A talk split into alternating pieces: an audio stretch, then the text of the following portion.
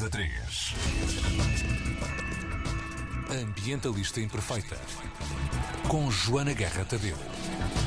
Alô, Joana, bom dia, bem-vinda. Bom Joana. dia, como estão? Como Estamos é que awesome. estamos? Olha, eu trago-vos uma notícia um bocado triste. Então. Mas antes da notícia triste, vamos deixar para o fim, para fazer suspense.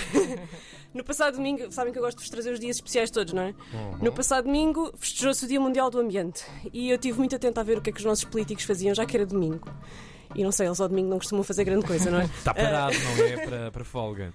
Então, o PCP ah, quer pedir, ou exigiu, voltou a relembrar e fez um, um comunicado de imprensa sobre o Atlas da qualidade do solo e ah, pediu também um diagnóstico do estado de conservação de cada área protegida, tanto de âmbito nacional como regial- regional e local. Ora, este Atlas da qualidade do solo é um projeto que está no governo, está na gaveta do governo desde 2016. Portanto, não foi propriamente uma grande novidade, Exato. mas uma exigência, não é? De uma coisa que está para ser feita há tanto tempo, que supostamente entra em vigor em 2023, mas ainda não foi feito absolutamente nada. Vamos lá ver. O PAN propõe colocar o ecocídio no Código Penal português. É um crime que foi eh, explicado, ou como é que eu ia te explicar? Foi definido enquanto crime eh, por 12 especialistas eh, junto do Tribunal Constitucional Europeu e agora eh, o PAN quer colocar isto no nosso Código Penal. Agora temos multas, mas não é um crime muito grave e as multas são baixinhas e o PAN quer propor penas de prisão para coisas como poluir águas, que é uma coisa que as nossas indústrias aqui fazem imenso. Não morra, Finalmente, Joana. Não morra, Joana. Finalmente. A Joana, é- há que explicar que a Joana não usa os elevadores da RTP e teve, e teve de subir. É Teve de subir aquilo é 17 eletricidade. andares a correr, a correr, a correr. E chega aqui. Arfar, como vocês estão a perceber. Isto é, é- é- também ilustra esta questão da poluição atmosférica, não é? Mas pronto. Finalmente, a minha ação preferida dos nossos políticos. Nuno Melo, presidente do CDSPP, o que é que ele foi fazer no domingo? Foi dar uma volta de bicicleta elétrica pela cidade do Porto e convidou os jornalistas para assistirem. Portanto, há toda uma cobertura deste passeio e toda uma cobertura das ideias dele para. Como, por exemplo, o que ele disse, mais ou menos, ou aquilo que veio nas manchetes, era que nós devíamos usar o PRR para financiar o fundo ambiental. Mas depois ele só fala de bicicletas e em como nós estamos a gastar 500 euros por bicicleta. Portanto, não sei, acho que aquilo não foi assim grande, grande esforço. Mas em termos de greenwashing, o Nuno Melo está aqui em Claro. altas. Ah, outro dia especial, amanhã, quarta-feira, 8 de junho, será o Dia Mundial dos Oceanos. Eu não sei se vocês sabem, mas vou-vos trazer aqui alguns dados. Os oceanos são responsáveis por absorver 30% das emissões dos gases com efeitos de estufa, produzem mais ou menos 50% do oxigênio que nós respiramos, absorvem quase 90% do calor adicional que nós atiramos para a atmosfera. Coitados. É verdade. e asseguram Coitadinhos, os patrões.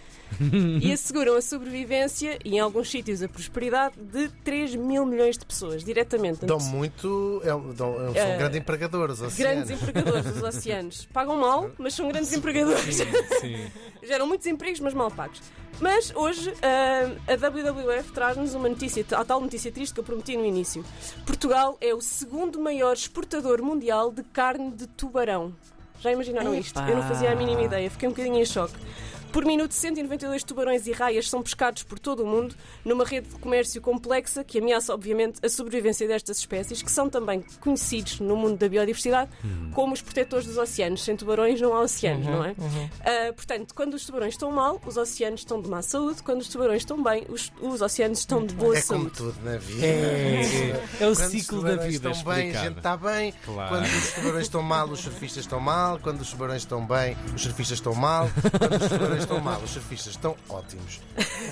É vida mesmo. Ou seja, os portugueses pescam-nos fora das suas águas. É isso? Deve ser, não é? Não, e mesmo nas nossas. Ora, o comércio mundial à base de tubarões e raias está a esgotar estas espécies, movimenta quase 4 mil milhões de dólares anualmente, envolve mais de 190 países ou territórios, que são basicamente quase todos, e o valor resultante deste comércio é atualmente quase o dobro do valor do comércio das suas barbatanas, apesar destas terem muito mais atenção mediática.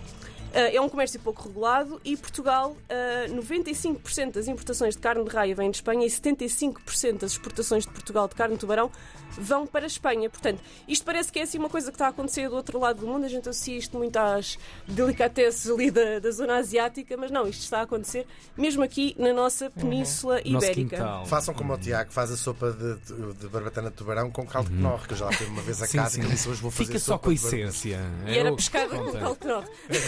Para matar saudades de um passado não glorioso. Uh, não sei se ainda hoje, mas vamos ter um episódio, vamos ter um episódio extra por causa desta questão dos tubarões com a especialista Ana Henriques, que fez um mapa interativo que mostra a subexploração, as rotas de comércio global dos principais produtos à base de tubarão e raia, tanto as carnes como as barbatanas, e o impacto causado pelo nosso país no estabelecimento de pontos comerciais entre grandes importadores e exportadores, como o Brasil, a Itália, a Namíbia e já disse a Espanha. Portanto, fiquem atentos porque ou hoje ou nos próximos dias sai aqui um episódio extra só sobre esta questão dos tubarões e das raias. Uh, e é isto que eu tenho para vocês. O episódio normal, que sai daqui a pouco, foi gravado ao vivo na semana passada no Pavilhão do Conhecimento Depois vimos imagens disso. e é sobre a relação entre a cerâmica, a arte e a sustentabilidade.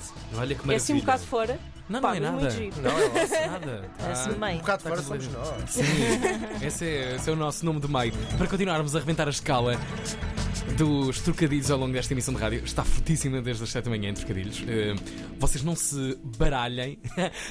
Antena 3 Fica tudo guardado lá. Ambientalista Imperfeita. Bem.